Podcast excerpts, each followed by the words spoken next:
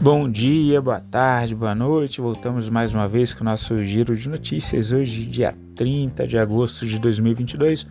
Lembrando que as notícias aqui veiculadas não são recomendação de compra, de venda análise, mas notícias disponibilizadas pela grande mídia. Austrália, uma alta de 0,47. O Japão, com uma alta de 1,14. A China, recuando 0,39. O S&P 500 uh, dos Estados Unidos teve uma queda de 0,57, Dow Jones uma queda de 0,67, Nasdaq de tecnologia recuou 1,02, na Europa Stock 600 uma alta de 1,51, na Inglaterra o FTSE 100 com uma alta de 0,18 e o Brasil teve ontem fechando praticamente estável com uma alta de 0.02.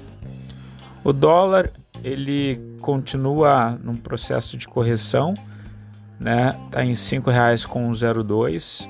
É, lembrando, depois a gente vai no finalzinho a gente fala sobre a posição dos estrangeiros, mas eles estão bem mais comprados no mini índice do que no mini dólar.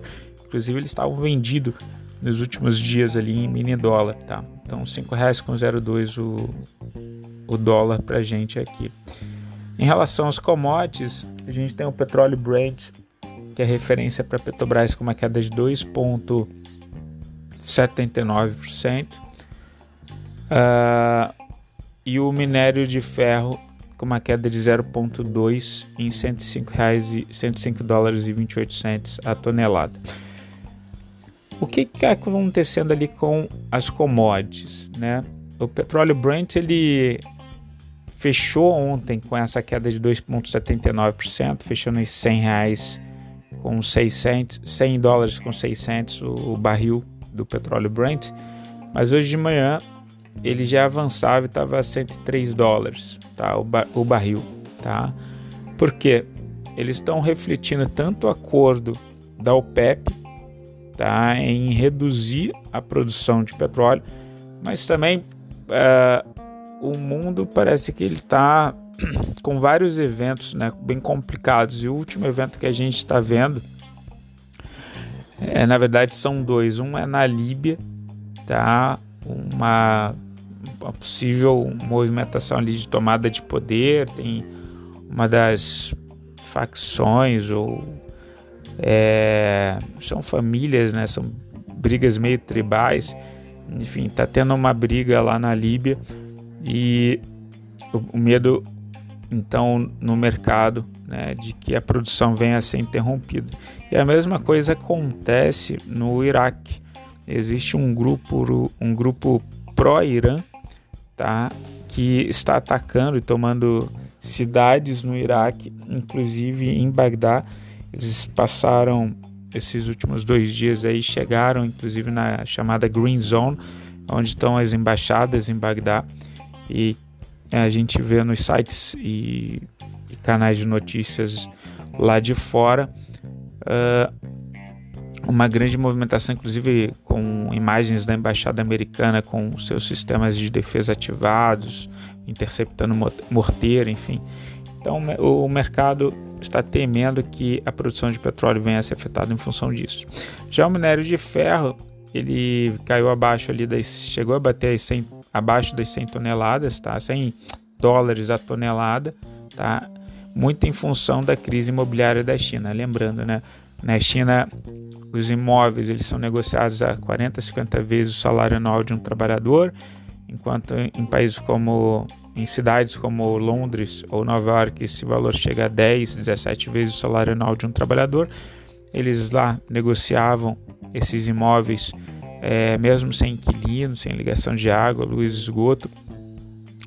E, ficavam negociando esses imóveis até que eles chegaram a patamares assim de valores né, muito elevados. Isso prejudicou a venda das imobiliárias que não conseguiam mais é, é, vender os imóveis que, que construíam, ficaram com estoques então elevados. O governo chinês vem tentando diminuir os juros para financiamento de novos imóveis, mas ainda assim é, existe uma bolha então imobiliária na China que aparentemente está estourando e isso daí está levando ao menor consumo de minério de ferro, tá? O que tem ali referente a minério de ferro para tentar quebrar essa sequência de baixa, essa desaceleração econômica, é um pacote que foi anunciado coisa de três semanas atrás eles falaram em 75 bi, na semana passada, na segunda-feira semana passada falaram em 145 bi de dólares de incentivo, mas seria investimento principalmente na parte de infraestrutura para é, reaquecer a economia chinesa. Nos Estados Unidos, né, os índices de futuro de ações dos Estados Unidos eles operam em alta nessa terça-feira, dia 30, tá ensaiando uma recuperação das perdas acumuladas nos últimos dias. Os investidores eles divergem quanto ao discurso do Federal Reserve, lembrando que teve uma reunião de três dias na semana passada, encerrando na sexta em Jackson Hole, é, em que o Fed deixou bem claro que eles continuarão com a política de aumento de taxa de juros enquanto a inflação não recuar para 2% ou menos. Então, isso fez com que os investidores realizassem aquelas posições mais especulativas, principalmente de, de tecnologia, criptomoedas, né? buscando ativos ali mais seguros. Então, a S&P depois disso, principalmente ali depois já no, na, no meio do mês, né? ele já começou a fazer algumas realizações, com umas realizações mais fortes na semana passada em função desse discurso de que, apesar de alguns indicadores terem vindo é, favoráveis, como diminuição da inflação por causa do preço das commodities, né, o Fed manteve o tom duro de que eles continuarão com o ciclo de alta de juros deles. Tá? Nesse cenário, a gente vê as criptos ali rondando uh, o Bitcoin a 20 mil dólares tá? e o Ethereum a 1.500 dólares. Já em relação à Europa, na Europa, as bolsas de valores elas operam majoritariamente em alta, tá? também em um movimento de reação às perdas é, recentes ali da indústria, do PIB, né? a Inglaterra batendo ali inflação de dois dígitos e todo esse pessimismo agravado com a continuidade de, da guerra né? entre Ucrânia e Rússia, Rússia invadindo a Ucrânia, né, que deve levar o país a uma crise energética, está levando, né, a energia nunca esteve tão cara no continente, então o custo de produção também elevou. E com isso né, a gente sentiu uma pressão inflacionária, a inflação subiu bastante, né, vide a Inglaterra que está com inflação de dois dígitos, o Banco Central Europeu vem aumentando a taxa de juros né, e ao aumentar a taxa de juros ele tira o dinheiro de circulação e desestimula a produção industrial do continente europeu que já estava sendo afetada nos últimos anos. Quer dizer, cenário bem complicado aí para a Europa. Tá? A União Europeia deve mesmo cumprir é, a sua meta de abastecimento de gás dois meses antes da, do estabelecido. Eles chegaram a comprar muito gás né, e estocar é, uh, matrizes energéticas diferentes, né, pensando aí no inverno e no embrólio todo em relação à Rússia, né, já que eles vêm aplicando sanções, né, mas a gente tem que pensar que esse estoque é, precisa durar todo o inverno. Eles estão falando muito ali é, em racionamento, né, mudaram até algumas questões sociais, né, culturais, de tipo aboliram gravata, né, diminuindo ar-condicionado, fazendo mais home office, tudo para tentar diminuir o, o, gasto energético, mas o problema continua. Né? A Rússia falou que só vai terminar a invasão quando assumir toda a Ucrânia.